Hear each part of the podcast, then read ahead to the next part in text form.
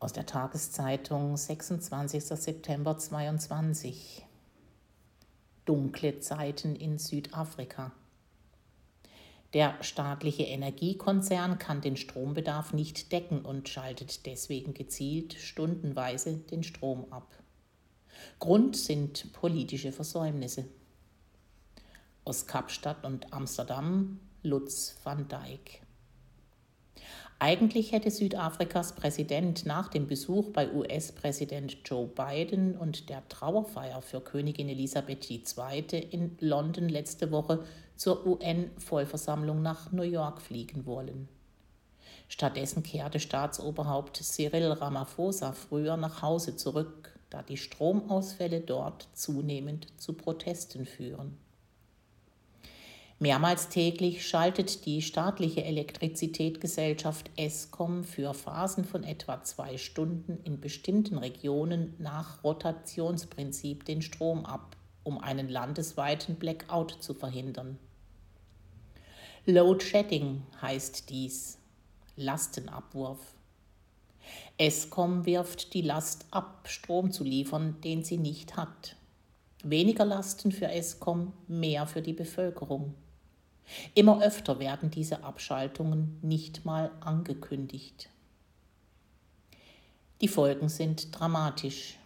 Obwohl große Krankenhäuser sich inzwischen mit Generatoren behelfen, belasten die hohen Kosten dafür das Budget für andere notwendige Versorgungen.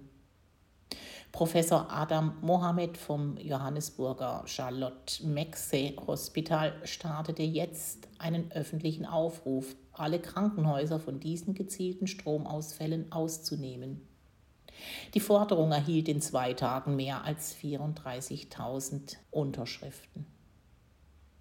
In kleineren Medizinstationen auf dem Land und in Townships fallen Beatmungsgeräte und andere lebenserhaltende Instrumente schlicht aus.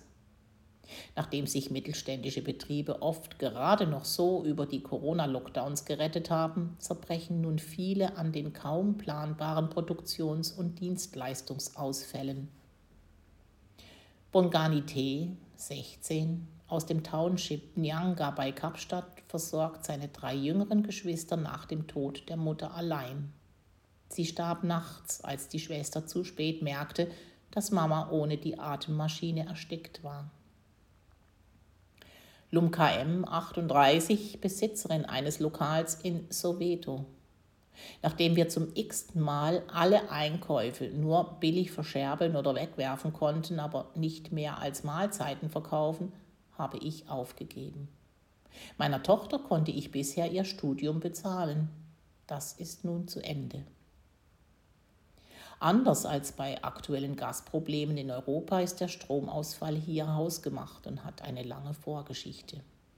Wenige Länder haben so gute Voraussetzungen für Solar- und Windenergie wie Südafrika mit seinen vielen Sonnenscheinstunden und dauerwindigen Küsten.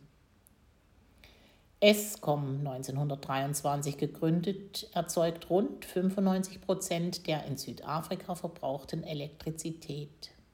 Noch zu Zeiten der Apartheid wurde die Energieleistung durch den Bau von Kohlekraftwerken bis 1990 im Vergleich zu 1960 um das Zehnfache erhöht.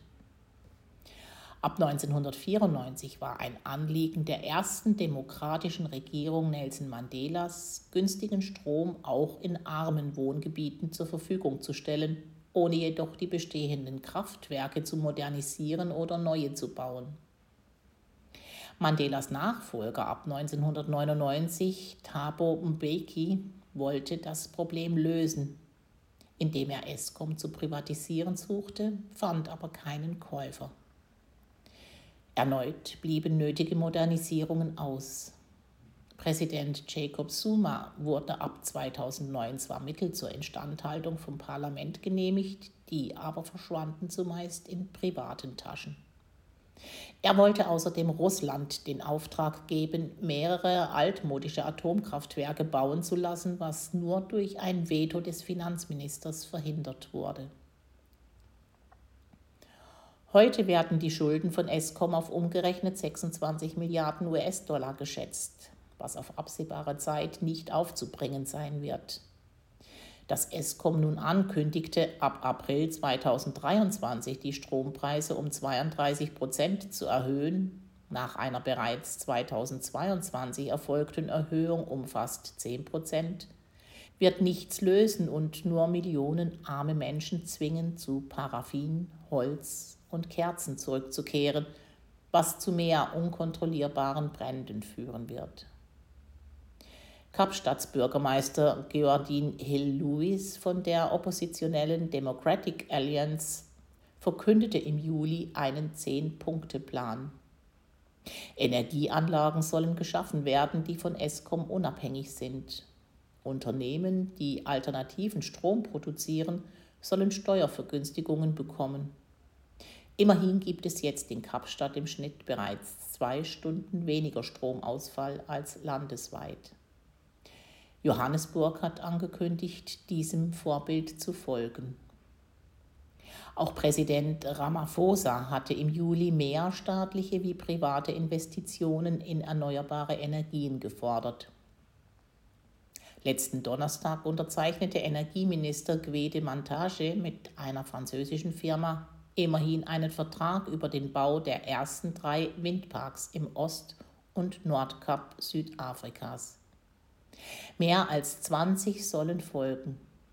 Expertinnen meinen, dass die Energiekrise der Regierungspartei African National Congress die Mehrheit kosten könnte, wenn bis zu den landesweiten Wahlen 2024 nicht deutlich mehr geschieht.